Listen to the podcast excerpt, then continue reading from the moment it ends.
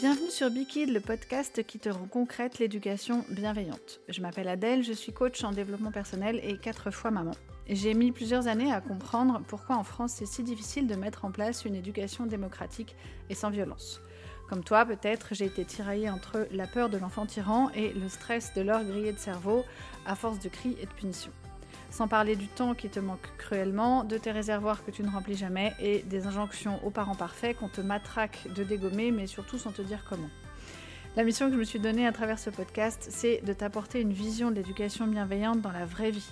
Je te parlerai de situations concrètes tirées de mon quotidien ou du tien. Tu peux d'ailleurs utiliser SpeakPike pour me soumettre une question ou une situation qui serait compliquée pour toi. Et je te garantis que tu n'as pas besoin de punir, de crier, de menacer ou de mettre à l'écart ton enfant, et ceci quel que soit son âge. Chaque semaine, je t'explique comment on réussit ce tour de force, sans renier tes valeurs, ni te faire des nœuds au cerveau. Est-ce que tu es prêt à kiffer ta vie de parent? Alors c'est parti pour l'épisode du jour.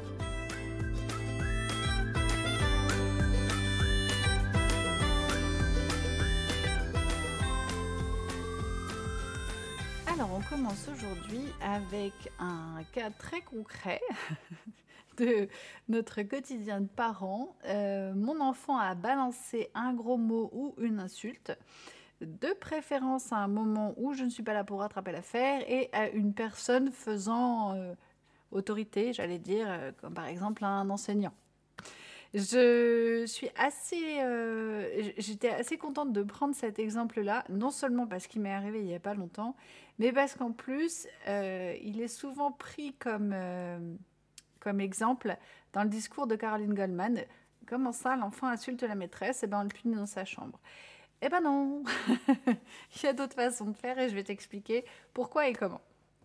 Alors, pour commencer, je te raconte ce qui s'est passé. Euh, c'était un jeudi, je vais chercher mes deux petits euh, derniers à l'école. Et l'enseignante euh, qui s'occupait donc à ce moment-là de Renan, très gênée, me dit, donc Renan c'est mon dernier qui a 7 ans et demi, me dit bah, aujourd'hui Renan a été puni deux fois. Euh, il a insulté l'enseignante de sciences et euh, ensuite il a griffé un enfant. Et donc à chaque fois il a été puni. Ce serait bien de lui expliquer. Alors je ne rebondis que très peu sur le ce serait bien de lui expliquer en levant un peu les yeux au ciel, expliquant que bah, c'est pas les explications hein, qui manquent. Donc je, je, je n'en fais rien. J'accueille les propos de l'enseignante et je vais t'expliquer ensuite que, ce que j'ai fait avec, euh, avec les enfants.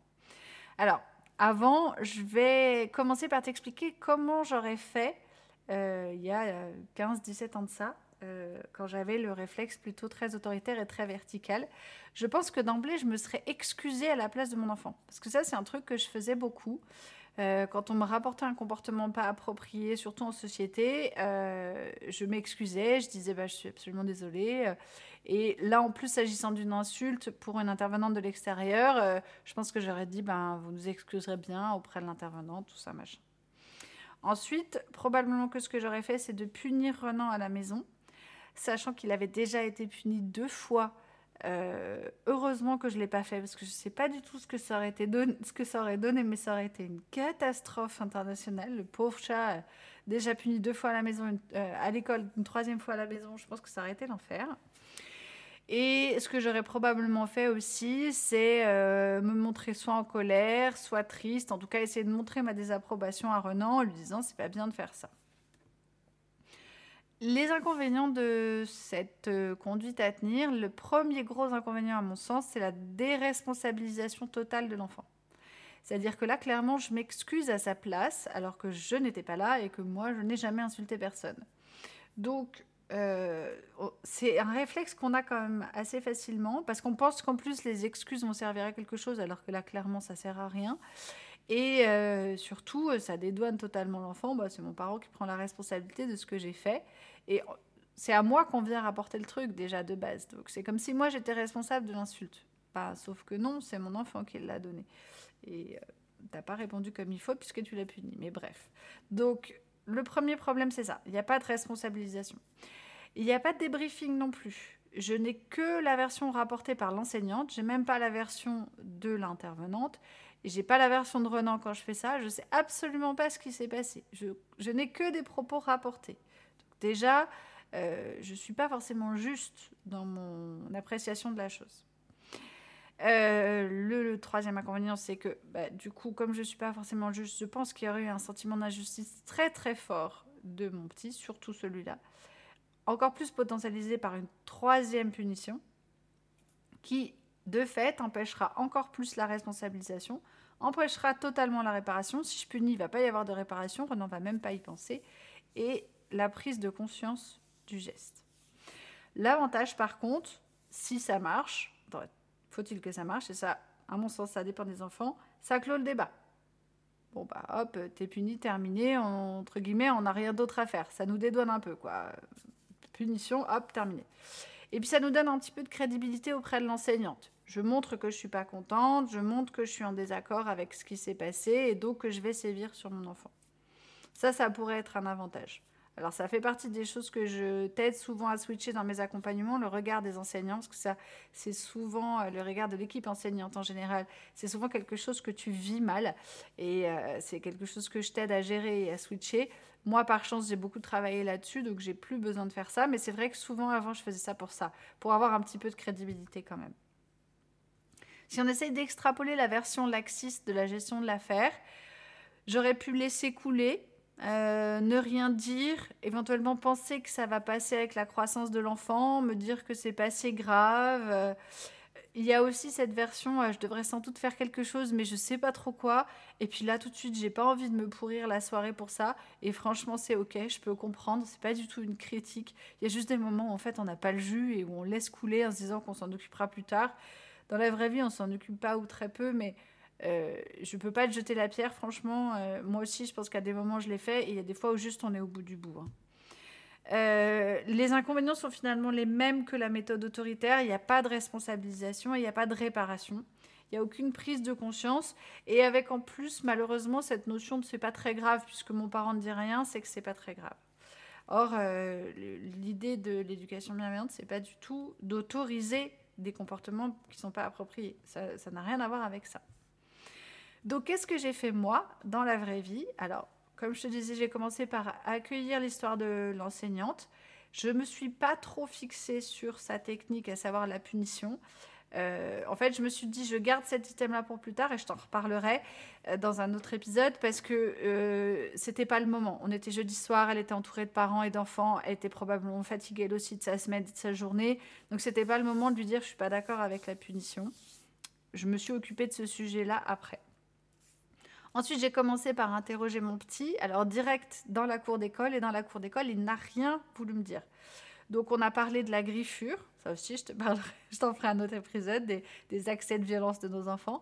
On a parlé de la griffure le temps qu'on sorte euh, de l'école, et puis une fois qu'on était sorti, j'ai remis ça sur le tapis en me disant Renan, euh, Flora m'a quand même parlé de ça aussi. Et je le voyais, au moment où j'essayais de l'interroger, d'en savoir plus, regarder tout autour de lui en étant très apeuré. Plus on avançait, il m'a même montré du doigt une porte euh, en hauteur dans un mur. Euh, c'était pas une porte, c'était une espèce d'aération, mais en me disant euh, il y a quelqu'un qui va pouvoir m'entendre. Je lui dis non, non, mais chat, il n'y a personne. Et puis, au pire, si tu veux, tu me le racontes à l'oreille. Et moi, ce que je voulais surtout savoir, c'est ce qu'il avait dit et pourquoi. Et donc, il commence à me, à me répéter le mot qu'il a dit. Et moi, j'explose de rire. Je, vraiment, sur le coup, je trouve ça très, très drôle. Alors, euh, je te fais une petite aparté. Concernant euh, les comportements inappropriés, si tu trouves ça drôle venant d'un adulte, euh, imaginons euh, je sais pas moi, une réunion entre adultes avec un grand PDG et puis quelqu'un qui trouve la réunion un peu ennuyeuse, euh, euh, joue sur son portable et sort, je sais pas moi, un feuille, quoi, n'importe quoi, au moment où il y a un grand silence. Si cette situation-là, tu la trouves drôle, ça veut dire que tu as le droit de la trouver drôle aussi venant d'un enfant. Et aussi venant d'un enfant qui parle à un adulte. Il faut bien se dire qu'on a les mêmes droits et que euh, ça peut être drôle aussi si c'est un enfant. C'est pas parce que c'est un enfant que c'est pas drôle. Si tu trouves pas ça drôle dans un autre contexte, bah tu trouveras pas ça drôle avec ton enfant, mais c'est ok. Moi, ce qui me dérange, c'est c'est drôle quand c'est des adultes, c'est pas drôle quand c'est des enfants. Ça, pour moi, ça fonctionne pas. Donc, moi, je trouve ça drôle dans n'importe quel contexte. Et truc, j'ai explosé de rire. Bon, mon petit poussin, lui, euh, n'a pas trop ri parce qu'il a commencé à me dire Maman, c'est pas drôle, j'ai été puni. Euh, je, lui ai répondu que je, comprenais tout à fait son désarroi, que je n'étais pas d'accord avec la punition, mais que malheureusement, on s'occuperait de ça plus tard. Et j'ai essayé de creuser un peu le pourquoi il avait dit ça, à quel moment. Ce qui était très drôle, c'est que c'est un gros mot qu'on n'utilise nous jamais. Euh, je l'ai même vérifié en en parlant à ses grands frères et sœurs un peu euh, pour la plaisanterie, pour leur raconter l'anecdote du jour. Tu sais pas ce qu'a fait Renan à l'école. Et euh, mes deux grands m'ont dit exactement la même chose séparément. Mais maman, où est-ce qu'il a entendu ça? Nous, on le dit jamais. Je lui dis effectivement, je sais pas. Du, coup, j'ai creusé aussi auprès de Renan en lui disant Mais comment t'es venue cette, cette insulte? Et il m'a dit bah, Il y a un copain qui a dit trou. Et moi, j'ai fini l'insulte. Enfin, moi, j'ai dit trou du. Donc je ris, je ris, et il me regarde vraiment pas content. Maman, c'est pas drôle. Donc je, je lui dis, effectivement, mon chat, c'est pas drôle. Euh, et tu vois, c'est pas drôle aussi euh, pour l'enseignante qui l'a reçu. Euh, en l'occurrence, c'était une, une, prestataire qui venait d'extérieur, donc en plus que Renan ne risque de, risque de ne pas revoir, malheureusement. Mais je lui dis, essaie de te mettre à sa place. Tu as dit ça en plein milieu de la classe sans la viser euh, personnellement, mais elle, elle l'a pris pour elle et donc elle a trouvé ça très vexant. Donc je lui explique ça. J'ai aussi accueilli sa détresse d'avoir été punie et je lui ai exprimé mon désaccord de façon à ce qu'il comprenne euh, que je valide pas cette, façon de faire, que cette façon de faire n'est pas validée et que lui a le droit d'être contre aussi. C'est une manière de lui rappeler ses droits en fait, de lui dire mais la punition c'est pas ok mon chat, ni pour toi ni pour moi. Moi je suis pas d'accord avec ça et tu as le droit de dire que c'est pas ok d'être puni. Concernant le problème du geste, là j'ai utilisé son empathie. J'ai essayé de lui faire prendre la place de l'enseignante, de lui dire comment tu aurais vécu ça toi si euh, un copain ou même une maîtresse t'avait parlé comme ça t'avais dit ça, est-ce que tu aurais été content? Ben non, c'est pas gentil. Donc j'ai joué sur son empathie pour essayer de lui faire comprendre la position de l'enseignante. Je lui ai aussi autorisé les gros mots. Et oui, ça peut surprendre, mais autoriser les gros mots dans un contexte, personnellement, ça répond beaucoup à, mes valeurs. Sur, sur la question des gros mots, personnellement, j'en dis de temps en temps, c'est très rare, mais ça m'arrive d'en dire. Et j'en dis un peu en mode décharge, euh, soit quand je suis euh, un peu excitée, soit quand je suis au contraire très en colère. Ça m'arrive de m'énerver et de balancer un gros mot. J'en utilise assez peu, mais j'en utilise quand même. En revanche, je les utilise dans un contexte extrêmement précis. Euh, euh, en général, quand je suis toute seule ou quand on m'entend pas trop, avec des gens avec qui je peux me permettre ce genre de vocabulaire, mais je l'utilise pas dans d'autres cas. Et je sais à quel moment je peux utiliser ce langage un peu de chartier et à quel moment je ne peux pas. Et c'est ça que je veux transmettre à mes enfants. C'est les gros mots, ça peut être rigolo, ça peut servir pour décharger une émotion, c'est ok. En revanche, il faut faire attention à quel moment on les, les exprime et avec qui on est quand on les dit. Donc si j'autorise mon petit à décharger tous les gros mots qui le font rigoler dans un contexte très serré, très fermé, enfermé dans sa chambre, par écrit aussi, ça fonctionne, ou par exemple enfermé dans les toilettes. L'idée, c'est de lui montrer, tu vois les gros mots, ça peut être ok, ça peut être rigolo, mais ça doit rester dans un contexte extrêmement précis. Sinon, ça va être mal interprété, c'est-à-dire qu'on va penser que tu ne parles pas correctement, ou alors ça va être insultant pour la personne qui va le recevoir. Donc, l'autoriser à dire des gros mots, ça participe à ça, à lui montrer qu'il y a un cadre pour ce genre de, ce genre de choses.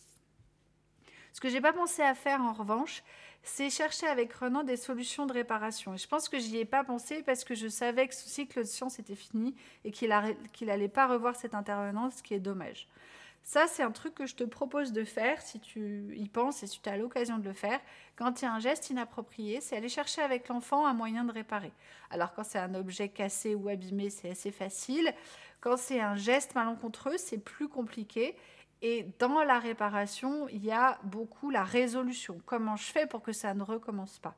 Mais aller chercher comme ça des, des moyens de réparation avec l'enfant, déjà, ça lui ça permet de le responsabiliser, de lui dire ce geste-là n'est pas OK, ce mot-là n'est pas OK. Il va falloir trouver une réparation pour cette personne qui a été euh, vexée.